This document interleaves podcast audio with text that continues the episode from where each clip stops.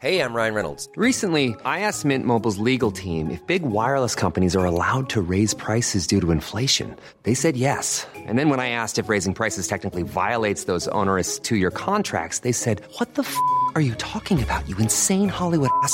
So to recap, we're cutting the price of Mint Unlimited from $30 a month to just $15 a month. Give it a try at mintmobile.com slash switch. $45 upfront for three months plus taxes and fees. Promo rate for new customers for limited time. Unlimited more than 40 gigabytes per month. Slows. Full terms at mintmobile.com.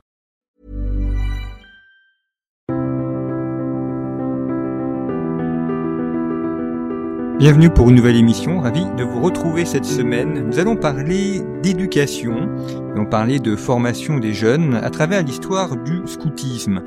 Une histoire qui est extrêmement intéressante parce que c'est un mouvement qui est né en Angleterre, qui s'est ensuite diffusé dans une grande partie de l'Europe, notamment en France, avec des présupposés intellectuels, des présupposés pédagogiques qui ont réussi à traverser les époques, à traverser les tempêtes également, et qui fait que le scoutisme existe toujours plus d'un siècle après sa création, non sans déchirure parfois, non sans interrogation sur le sens à donner à cette pédagogie, mais je trouvais qu'il était extrêmement intéressant d'évoquer cette question du scoutisme pour comprendre comment il s'est formé, développé et la place qu'il joue aujourd'hui en France et en Europe dans la formation d'une grande partie de la jeunesse.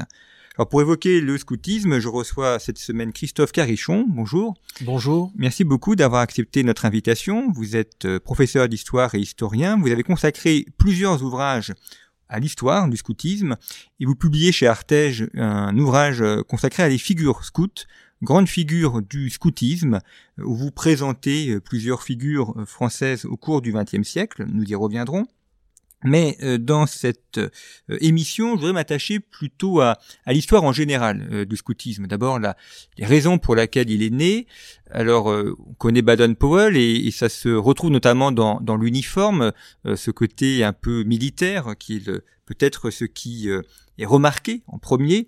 Alors, je précise d'ailleurs que moi-même, je n'ai jamais pratiqué le scoutisme, donc je ne, ce n'est pas une une prédication pro bono, mais euh, simplement de, de découvrir euh, ce mouvement. Pourquoi est-ce que Baden-Powell a, a, créé euh, le, le, scoutisme et lui qui était un, un officier de l'armée anglaise, quel est le rapport entre son expérience militaire et ce mouvement de jeunesse qu'il a lancé?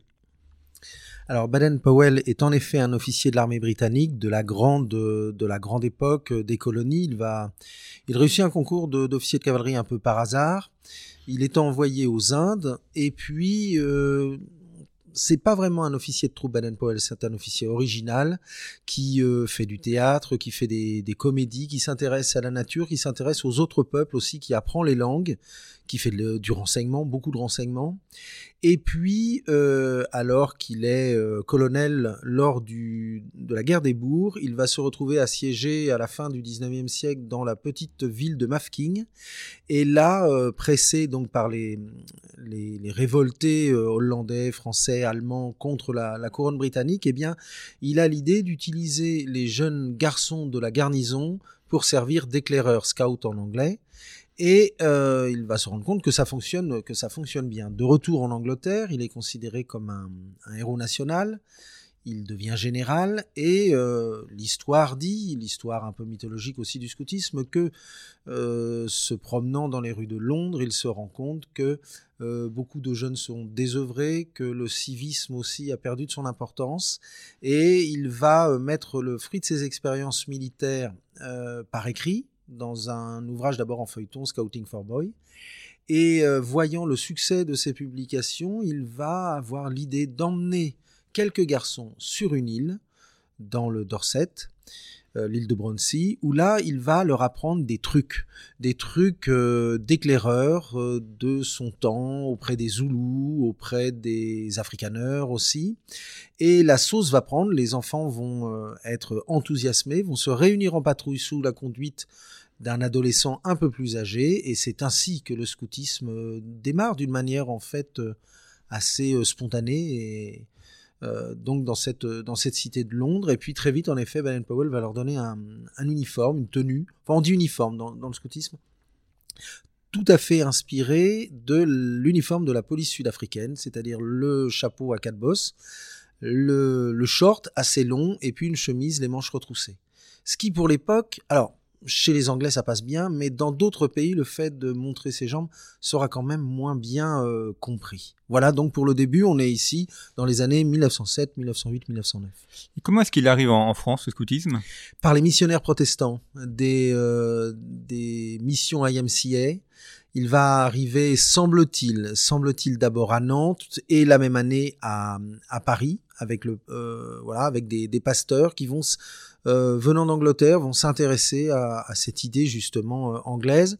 Dans les années 1911, euh, le scoutisme protestant donc est officiellement fondé, prenant le nom des éclaireurs unionistes de France.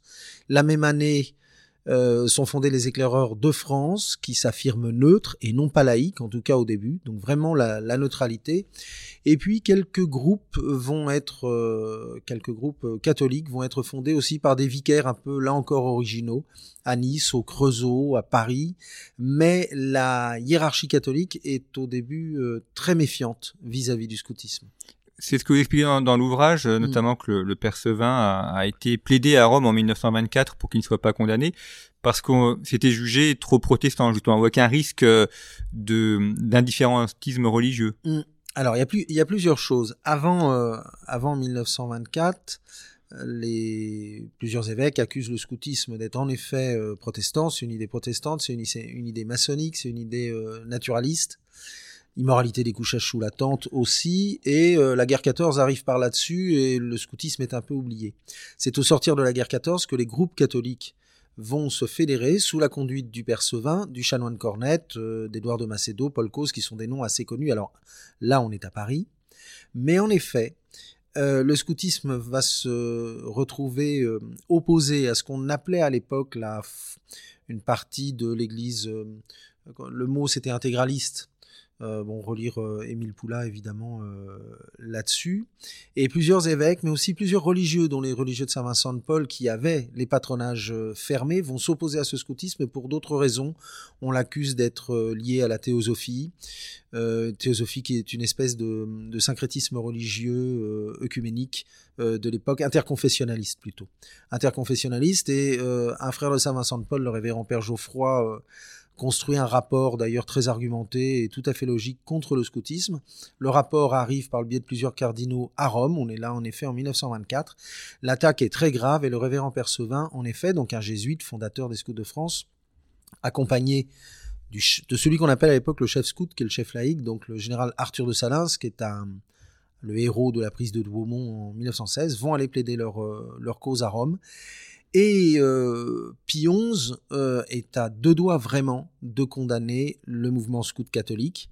Et c'est vraiment le père Sevin qui va emporter le morceau en lui montrant euh, que... euh, alors, sur deux choses, en lui montrant d'abord que le mouvement n'est pas mauvais et qu'il peut être un mouvement apostolique, mais également en s'engageant à modifier ce qui peut choquer la doctrine catholique. Par exemple, euh, le scout n'est pas le frère de tout autre scout, ainsi que le dit la loi, mais il, il est, selon le père Sevin, à la demande de Pie XI, le frère de tout autre scout catholique. Bon, c'est tout le, tout, le problème de la, fraternité, évidemment. hein. Mais euh, si le père Sevin ne s'était pas engagé à abandonner toute référence à l'indianisme, c'est-à-dire faire des, des jeux d'indiens, des totems à la place des noms de baptême, s'il ne s'était pas engagé à abandonner tout rapport avec les autres mouvements scouts, en tout cas dans ces années 20, le pape aurait condamné le scoutisme sans appel.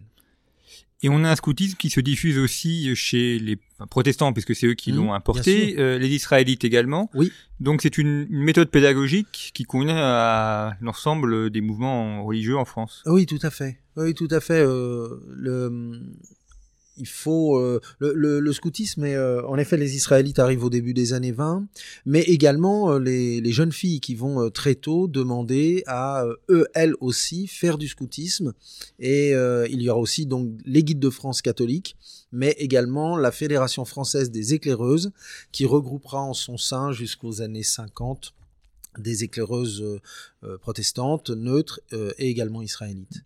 Et ça c'est intéressant parce qu'on pourrait dire que c'est quelque chose de garçon. euh, On est sous la tente, on est dehors, euh, et donc il y aurait une sorte de, de séparation garçon-fille et, et que les filles feraient autre chose. Alors vous montrez bien que dès, le- dès le début, Euh, Dès l'origine, elles sont, elles sont introduites et elles font aussi ces activités euh, champêtres dans les bois et ailleurs. Voilà, exactement la même chose. Elles, elles voudraient, elles ne veulent pas de toute façon, et aujourd'hui encore. Il faudrait surtout pas leur dire ça qu'elles font un scoutisme en effet plus plus cool. Euh, elles veulent faire comme leurs grands frères. Et puis, elles veulent également camper dans la nature, elles veulent faire du feu, elles veulent faire des installations. La seule chose qui va changer entre les troupes scouts et les compagnies de guides, c'est évidemment, évidemment la place de l'aumônier. Autant il est impératif que l'aumônier scout campe avec les garçons dans une tente à part, à côté de la chapelle généralement qui a été construite en bois, autant il est formellement interdit. Alors pour les pour les aumôniers euh, des garçons, c'est un indulte de 1922 qui permet euh, plusieurs choses, en particulier de dire la messe dans les bois. Et puis aussi aux, prêtres d'être euh, d'être sur place avec avec les garçons. Mais pour les guides, il n'en est absolument pas question et il faut évidemment pour des raisons de morale que le prêtre, l'aumônier guide, eh bien dorme dans un logement à côté quand il y a quand il y a qu'en guide. Sur le, le, sc- le scoutisme également, Mhm. est-ce qu'on a une, euh, une sociologie euh, du scout? Parce que Baden-Powell, à l'origine, euh, voulait amener des, des garçons urbains euh, vers la campagne. Est-ce qu'en France, dans les années euh, 1920-1950, c'est plutôt un mouvement urbain ou plutôt un mouvement rural? C'est un mouvement urbain sans aucun doute. Il y a quelques unités rurales, bien sûr, on dira toujours qu'il y a quelques unités rurales. Alors dans les années 20, c'est un mouvement urbain et euh, sociologiquement, c'est un mouvement bourgeois. Il n'y a aucun doute là-dessus. Alors après, plus le, mouvement va, euh, grandir, euh, évidemment, plus on va avoir des troupes populaires. Pour, euh, ici, par exemple, à Montmartre ou dans les dans ce, qu'on n'appelle pas encore les quartiers, mais disons les, banlieues. Donc on a des mouvements populaires en effet, mais dans les villes de province, c'est quand même plutôt dans le centre-ville jusqu'aux années 50. Dans les années 50-60, il va y avoir un glissement. Le scoutisme est, désormais euh, un mouvement tout à fait reconnu, donc il y aura des, des troupes dans des écoles professionnelles, il y aura des troupes dans des quartiers en effet plus difficiles. hein. Et aujourd'hui encore, les scouts d'Europe et les, euh, les scouts, enfin les Scouts et Guides de France euh, continuent à pousser leur apostolat dans, dans les bons lieux auprès de- d'enfants plus difficiles. Alors, vous donnez quelques chiffres sur le, le nombre de scouts en France en, en 2021. Euh, Vous dites qu'il y a à peu près 150 000 adhérents, euh, tout mouvement confondu. Euh, premier mouvement, les, les scouts et guides de France, 88 000. Euh, guides et scouts d'Europe, 33 000. Et puis les, les SUF, scouts unitaires de France, 30 000. Et après, euh, différents mouvements euh, Mm. euh, laïques ou d'autres confessions, euh, donc protestants, israélites, Mm. musulmans, euh, là où ils sont à peu près 35 000 euh, adhérents. Donc euh, aujourd'hui, un, un mouvement qui... euh, euh, comprend un, un grand nombre d'enfants. Euh, D'où vient la, la scission du scoutisme? Enfin, ces, ces trois grands mouvements, euh, scout et guide, euh, scout Mm. d'Europe, euh, Mm. scout unitaire. À quel moment ça s'est fait euh, cette scission et quelle en est la, la raison? Alors d'abord un retour sur les chiffres. Euh, les chiffres euh, autant euh, pouvaient être un peu euh, transformés dans les années 60, 70, 80, autant aujourd'hui on peut être sûr des chiffres puisque tout ça est informatisé. Donc, euh, alors ce qui peut changer, c'est le ratio entre les adultes euh, et les enfants. Les euh, les scissions, une, ce sont les années 60, mais il faudrait peut-être revenir avant sur les années 40, c'est-à-dire que le scoutisme va euh, fournir énormément euh, d'officiers, de sous-officiers, de cadres euh, dans l'armée et la marine et l'armée de l'air, et beaucoup vont euh, vont mourir au champ d'honneur en 1940 juste en- jusqu'en 1945. Beaucoup s'engagent dans la résistance, beaucoup sont déportés. Marcel Callot, par exemple, à Rennes. Euh, Agnès de Nanteuil, une jeune cheftaine résistante aussi, mort à Paray-le-Monial. Et c'est vrai que la guerre va euh, changer, euh, comme pour beaucoup de mouvements, comme pour la JOC, la GEC, la, la vision du monde que peuvent avoir les, les catholiques. Il faut, après 45, redynamiser le scoutisme. Il va, cela va être vrai pour la branche éclaireur, c'est-à-dire les adolescents, les garçons des scouts de France, avec la proposition de Michel Menu qui euh, lancera les raiders. Et puis, dans les années 60, il y a une certaine, euh, une certaine lassitude peut-être. Et les, les chefs des scouts de France vont euh, non pas proposer, comme l'avait fait Menu avec les raiders, qui étaient un peu des scouts commando, mais imposer une réforme euh, qui va casser la patrouille en deux. La patrouille, c'est-à-dire euh, les sept ou huit garçons ou filles avec un chef de patrouille de 16-17 ans et puis euh, des petits jusqu'à 12 ans. Et l'idée des, nouveaux chefs des, Scouts de France, c'est de casser ça en deux, les pionniers et les rangers, d'un côté les 12-14 ans et de l'autre les, euh, les 14-16 ans. Donc c'est d'abord véritablement une réforme euh, tout à fait pédagogique qui a ses raisons et qui a aussi de bonnes raisons qui va s'accompagner aussi d'un abandon quasi complet de l'uniforme, en tout cas l'uniforme traditionnel, foulard, béret, chapeau, alors il n'y avait plus beaucoup de chapeaux dans les années 60, mais euh, le short pour une chemise rouge ou bleue ou jaune pour les, pour les plus petits. Et puis, euh, des chefs vont ne... des anciens chefs d'abord vont pas se retrouver dans cette euh, évolution, d'aucuns diront une révolution, et les parents non plus. Donc, c'est ce qui va amener, d'une part, la création des guides et scouts d'Europe, par des anciens chefs des scouts de France, et d'autre part, beaucoup plus tard, en 1971, la création des scouts unitaires de France. Unitaires, justement, parce qu'ils voulaient garder l'unité de la patrouille du 17-12 ans. Voilà. Et, cela va avoir des conséquences euh, assez dramatiques, puisque c'est l'explosion du, beau scoutisme euh, des années 50-60, euh, et ça va également impliquer des conflits, des haines, assez terribles dans les provinces. J'en ai étudié plusieurs entre jeunes qui, enfin, pas tant les jeunes, les jeunes ils sont heureux quand ils vont dans la nature, mais euh, entre chefs. Sachant qu'en plus, le scoutisme est tourné vers la nature, le scoutisme traditionnel, alors que l'évolution des années 60 va euh, tourner davantage les pionniers rangers vers la ville, vers le chantier, dans un esprit, euh, dans l'esprit des années 60 et 70.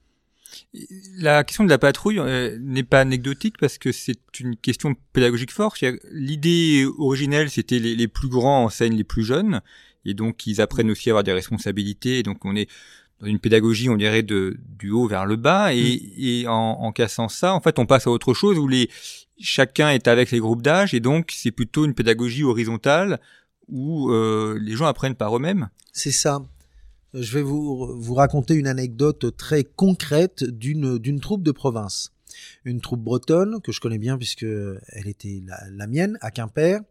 Et euh, lors d'un camp dans les années, euh, les années justement 63-64, les chefs de patrouille se conduisent comme des tyrans. Et les petits appellent ça le camp des CP tyrans. Donc des, des, tout simplement des gens mal encadrés par une maîtrise trop faible.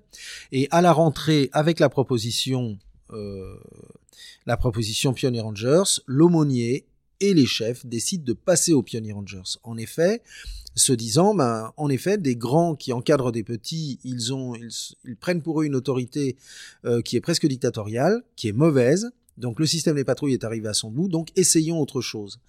Et un jour, l'aumônier arrive dans la base. La base, c'est le local, l'ancien local des raiders, et il voit là des, des garçons de 14-16 ans qui sont autour de la table et qui ne font rien et il leur demande bah, qu'est-ce que vous avez fait aujourd'hui samedi? Mon père, nous n'avons rien fait. Des égaux plus des égaux égale zéro. Nous sommes là comme des cons. J'aurais été chef de patrouille. J'aurais commencé par une prière. J'aurais ensuite fait de la technique. J'aurais enseigné mes petits de 12-13 ans. Et euh, j'aurais terminé par une prière. Et là, le fait, c'est très difficile. Des égaux plus des égaux, en effet, égale zéro. Si vous mettez des enfants de 12 à 14 ans ensemble ou des enfants de 16 à 17 ans, eh bien, euh, ils s'ennuient parce qu'il n'y a pas de direction pour les emmener euh, quelque part.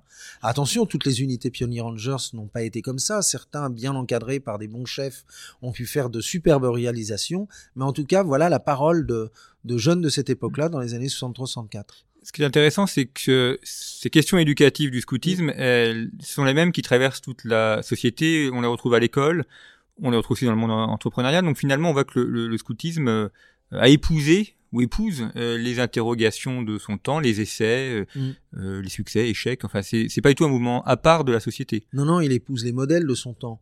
Il épouse les modèles de, de son temps. Avant la guerre, c'est le chevalier. Pendant après la Deuxième Guerre mondiale, c'est le commando. Ensuite, c'est le cowboy avec les Pioneer Rangers.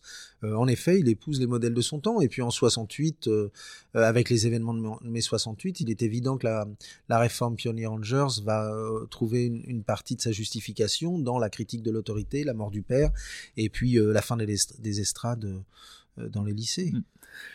Au niveau européen, euh, est-ce qu'on a aussi une diffusion du, du scoutisme dans d'autres pays euh, ailleurs qu'en France? Est-ce que ça a connu un peu les, les mêmes types d'évolution qu'en France? Exactement la même chose, exactement la même chose avec euh, bon d'abord les pays les plus proches de l'Angleterre, du Royaume-Uni plutôt, euh, et puis euh, les pays euh, plus protestants. Mais le scoutisme se développe en Italie, il se développe en Allemagne, en Russie. Et si je cite ces pays, c'est pour vous dire aussi évidemment que lorsque les régimes totalitaires se mettent en place dans tous ces dans tous ces pays-là, le scoutisme est la première cible. Mussolini va se battre avec euh, le Pie XI, euh, mais il va y arriver en créant donc les jeunesses fascistes et puis les Bellias, euh, à supprimer le, scoutisme. D'ailleurs, l'aumônier euh, catholique italien deviendra le fondateur de, Radio Vatican. Donc, se retrouvant au chômage du scoutisme, il, aura quand même un, bel apostolat. Mais Hitler aussi va supprimer le scoutisme, mais il va garder le même uniforme pour ces Hitlerjugend. C'est exactement la même chose, tout en sachant que là, on est sur des jeunesses politiques. Et puis, Lénine euh, dès 1917, va interdire aussi le, le scoutisme en Russie et dans, dans tout le territoire de l'Empire des Tsars. Est-ce qu'on a des, des rassemblements interscouts euh, au niveau européen ou est-ce que hum, y a une, une conscience, je dirais, scout européenne? Alors, euh, il y a. Euh, Baden-Powell aimait bien les grands rassemblements qu'il appelait des jamborees. Euh, il y en a plusieurs. Le premier, c'est à Crystal Palace à Londres. Et puis ensuite, euh, il va y en avoir euh, régulièrement. Le plus important, peut-être, est celui qui a lieu après la Deuxième Guerre mondiale à Moisson, en France, dans la vallée de la Seine, qui va réunir des milliers et des milliers de scouts avec visite du président de la République, etc. Les scouts d'Europe, eux aussi, aiment ces, ces grands rassemblements. Alors, je parle des scouts d'Europe fondés dans les années euh, 1960 et en effet se réunissent avec euh, leurs euh, euh, les, les unités qui existent en Allemagne, qui existent en Roumanie, qui existent euh, dans les autres pays d'Europe. Donc oui, mais pour moi c'est pas ça le scoutisme. Le scoutisme, le grand rassemblement c'est bien gentil et ça fait plaisir aux chefs. Euh, je pense que le vrai scoutisme, surtout aujourd'hui, euh, c'est la jeune cheftaine qui va emmener ses trois patrouilles qu'elle a eu beaucoup de mal à recruter parce qu'il y a tellement de concurrence euh, avec le sport, le cinéma et les soirées mondaines. Et elle va les, emmener une à deux fois, trois fois par mois pour les faire camper au, fond des bois et retrouver, se remettre en rapport avec la réalité. Et ensuite, ces filles, ou les garçons, pour, euh, pour les garçons, eh bien, elle les emmènera camper entre 15 jours et 3 semaines euh, pendant l'été. Et c'est ça qui est beau, c'est qu'on a non seulement, on a des jeunes qui vont apprendre le contact avec la nature, et puis, on a aussi des, jeunes chefs de 20 ans, 19, 20 ans, qui euh, s'engagent vraiment auprès des plus petits pour leur euh, transmettre ce que on même, euh, eux-mêmes ont, ont reçu. Et c'est ce qui explique aussi en partie le fait qu'il ait ce mouvement ait réussi à, à durer au bout d'un siècle, en dépit des, des changements de goût. Euh, euh, il continue aussi à attirer beaucoup, encore Oui. beaucoup de jeunes. Il, a, il attire les jeunes. Alors évidemment, 150 000 personnes, c'est pas grand-chose. 30 000 pour les scouts unitaires, 30 000 pour les, les scouts d'Europe. Mais il attire parce qu'il présente quelque chose de différent. Quand, vous voyez, euh, hier, euh, sur tout l'ouest, euh, il a flotté, il y a eu euh, un, vent à décorner les bœufs, eh bien, il y avait des troupes scouts, il y avait des compagnies guides qui étaient dehors. Alors, on nous parle de vigilance orange, de vigilance rouge. Les chefs et cheftaines sont formés, ils ont des BAFA, des BAFD, des camps écoles préparatoires. Ils savent comment, camper. Mais ils savent aussi que, en dépit d'une tornade, alors si c'était une tornade, un ouragan comme en 1987, évidemment qu'on ne sort pas, mais ils savent aussi que la pluie, ça mouille, mais ça fait pas fondre. Ils savent aussi que on peut euh, manger parfois un peu trop brûlé. Ils savent, et c'est ça qui est important, c'est que ça les apprend, ça leur apprend à se, à se débrouiller, et ça les marque, ça les marque toute leur vie. La promesse qu'ils ont, euh, qu'ils ont prononcée à 12 ans, qu'ils ont comprise peut-être à 14 ans, qu'ils ont appliquée à 17 ans, ça les marque, ça les marque dans euh, leur vocation religieuse. Vous savez qu'il y a énormément de, vocations religieuses et sacerdotales qui viennent du scoutisme. Je crois que si l'Église euh, en France n'avait pas les vocations issues des trois grands mouvements catholiques, euh, il y aurait quand même beaucoup moins de jeunes prêtres dans, les séminaires. Et puis ça crée aussi de très beaux euh, foyers chrétiens. Donc c'est-à-dire que ce n'est pas uniquement une œuvre de jeunesse, mais que ça a aussi euh, des conséquences sociales euh, enfin, sur la société au sens Mm. propre, euh, pour les adultes et, et aussi dans la formation humaine des différentes personnes. Oui, je pense le les, les fondateurs dont je parle dans le livre voulaient changer changer la vie, changer la société, faire une nouvelle chevalerie. Je crois qu'à vue humaine, c'est un échec. En revanche, ils ont changé les garçons qui sont passés euh, sous, l'uniforme, les garçons et les filles, et ils en ont fait peut-être euh, des chrétiens un peu différents, un peu, espérons, un, un peu meilleurs, et puis qui euh, essayent d'appliquer dans leur foyer ou dans leur, dans leur couvent, dans leur monastère, eh bien cet idéal scout, et puis aussi ce sourire scout qui, normalement, ne doit pas les quitter. Vous évoquiez dans, dans l'ouvrage donc les, les grandes figures du scoutisme qui est paru chez Artege le fait que euh, y a eu la, la création d'un d'un camp pour former les cadres, Mhm. euh, former euh, justement les, les jeunes qui allaient ensuite avoir la charge des, des- des plus jeunes. Euh, ça c'est quelque chose qui existe encore aujourd'hui cette euh, cette manière de former les cadres euh, qui ensuite donc devront euh, encadrer les Mhm. plus jeunes? On peut pas. euh, alors, le scoutisme c'est bien beau, en effet, mais euh, on- il faut se former, il faut lire avant de faire euh, jouer les enfants dans la nature. On, euh, il faut savoir ce qu'est le scoutisme, il faut connaître la pédagogie, il faut connaître la progression, et puis il faut avoir des idées pour les faire jouer. Pour inv- inventer un grand jeu, c'est pas c'est pas toujours facile pour une une troupe de 24 ou, ou 30 garçons. Il faut les faire rêver. Et pour euh, les faire rêver, eh bien, il faut apprendre à faire rêver. Il faut apprendre aussi à, à, faire des installations, à manger euh, assis et pas par terre, à manger chaud et bien cuisiné. Vous voyez, tout ça, c'est vrai que ça s'apprend. Alors, euh, c'est le père qui a eu cette, euh, cette idée, mais Baden-Powell avait la même chose en Angleterre, de créer un, un camp école de, scoutisme qui a été pendant longtemps le camp école de Chamarande, donc dans, le- dans l'Essonne, jusqu'aux années, jusqu'à l'année de la mort du Père dans les années 50. Et puis ensuite, le camp école des scouts de France est passé à Jambeville, où il est toujours, pas très loin de, là aussi en, euh, dans le Vexin. Et les scouts d'Europe, comme les scouts unitaires, organisent aussi des camps écoles préparatoires qui sont obligatoires avant de prendre le commandement euh, d'une unité, que ce soit une unité de petits, donc les Jeannettes, les Louvettes ou les Louveteaux, ou que ce soit une, unité d'adolescents comme euh, les scouts ou les guides. Merci beaucoup Christophe Carichon d'avoir euh, évoqué cette euh, histoire du scoutisme dont on se rend compte de la grande richesse et puis de la fécondité aussi sur plus d'un siècle. Je rappelle le titre de votre ouvrage, Grande figure du scoutisme, qui est paru aux éditions Artege. Et je vous propose de poursuivre euh, ces échanges la semaine prochaine en évoquant quelques noms importants, célèbres, justement dans cette histoire du scoutisme. Merci pour votre fidélité et à la semaine prochaine.